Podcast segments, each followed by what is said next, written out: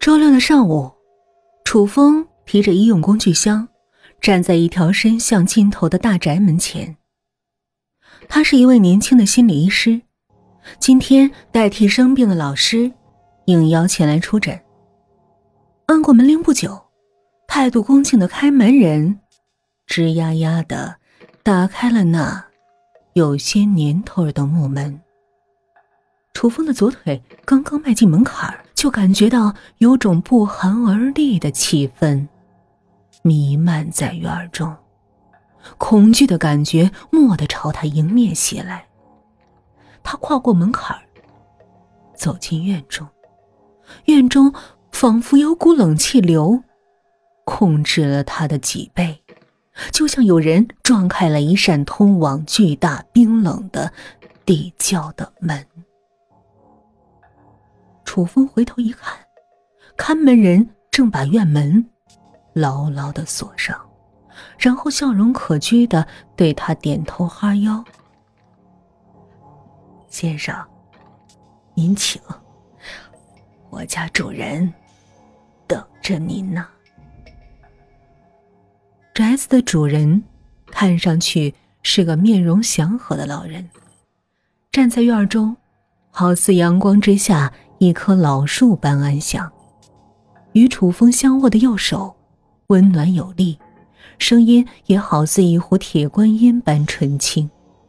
唯一让这位年轻医师感到隐隐别扭的是，宅主一笑，他两只眼睛的眼尾便呈现出蜘蛛网般放射开来的皱纹，有些破坏脸上的一团和气。今天可要辛苦楚大夫了。您得在这儿从早待到晚。宅主看看手表，从九点开始到十二点，然后是一个小时的午饭时间，接着从下午的一点到六点。八个小姑娘，至少需要八个小时吗？傍晚六点，我准时派人开车送您回去。楚风被宅主精密紧凑的时间安排说的有些发愣，听完最后一个字，赶紧说道：“呃，我我自己回去就行，呃呃，不麻烦您送了。一定要的。”一定要的。宅主乐呵呵的拍了拍楚风的肩膀，双眼笑出两张蜘蛛网。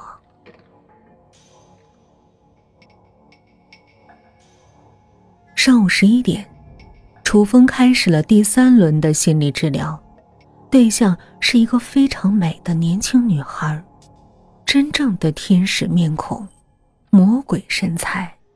尤其是那双眼睛，漆黑的瞳孔在周围羊脂玉般的眼白衬托下深邃不见底。面对这样的美目，谁都无法久久凝视，因为美到令人窒息。楚风也不例外，他的目光更多时候是落在计时的沙漏上，用专业的轻声慢调说道。我们在面对严格的工作时，都会有压力，这很正常。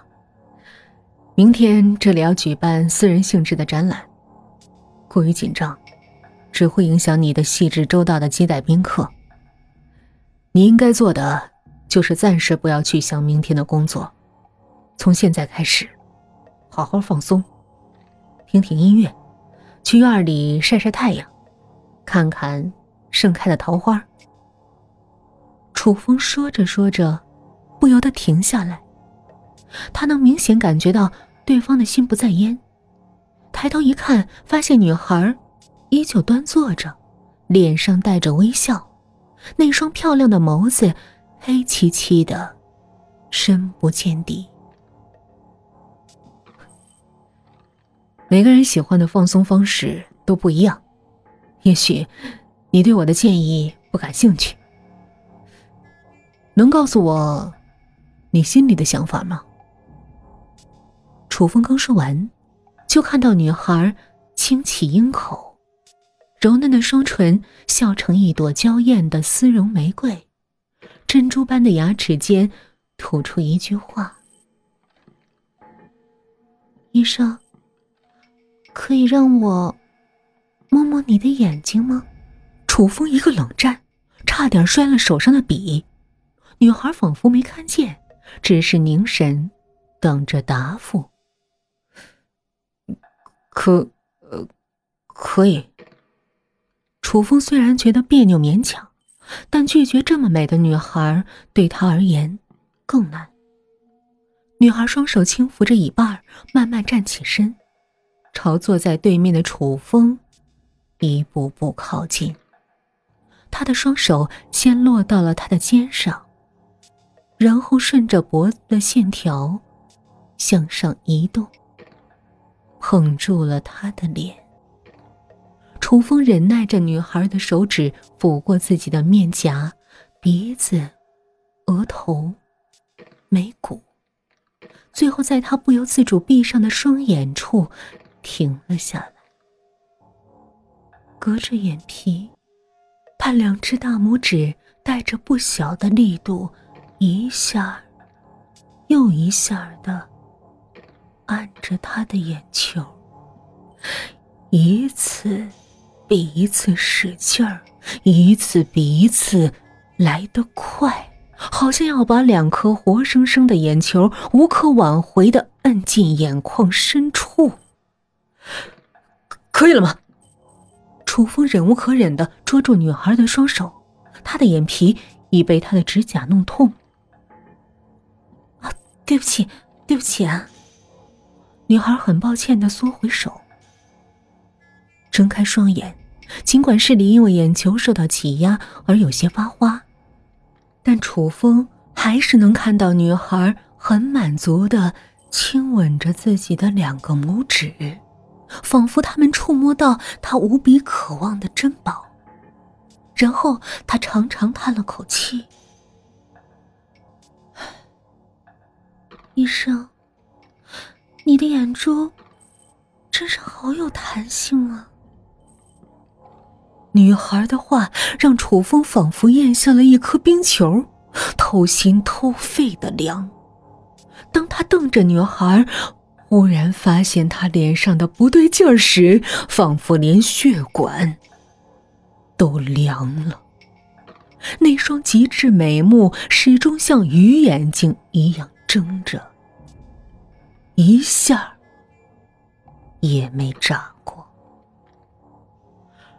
楚风难以置信的死死的瞪着对面的女孩，坐在扶手椅上的身体因为突如其来的震惊而一动。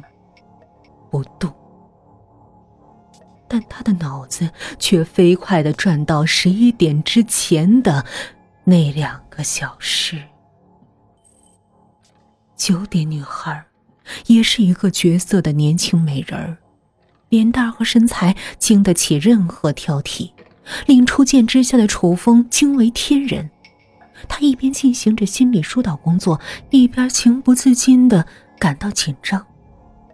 那是年轻男孩看到绝色姑娘时极其正常的脸红心跳。现在回想起来，九点女孩对楚风提出的舒缓压力的方法丝毫没有兴趣，或者说，她可能一个字儿都没听进去，从头到尾只是带着一种仿佛是极度羡慕的神情盯着他的脸。自始至终，只说了两句话：“医生，你的脸红了，好看呢，多自然的红晕啊！医生，你的额头和鼻子上冒汗呢，多晶莹剔透的小汗珠啊！”楚风只觉得大窘。感到自己因为初见这绝色女孩而产生的紧张，完全被他看在眼里，然后俏皮的取笑她。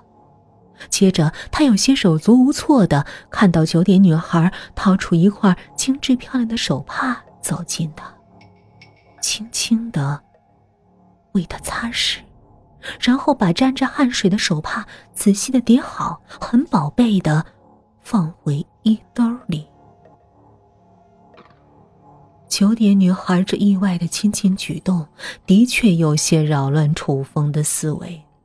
当时他只有怔怔的看着他那张离自己很近的脸，皮肤无比细腻，连一个毛孔都看不见。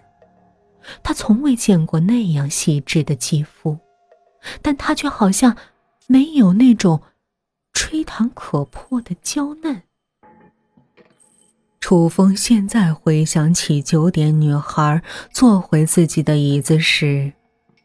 脸蛋儿沐浴在透过窗户照进来的阳光里，却反射着一种毫无生命的光泽，非常亮，非常滑。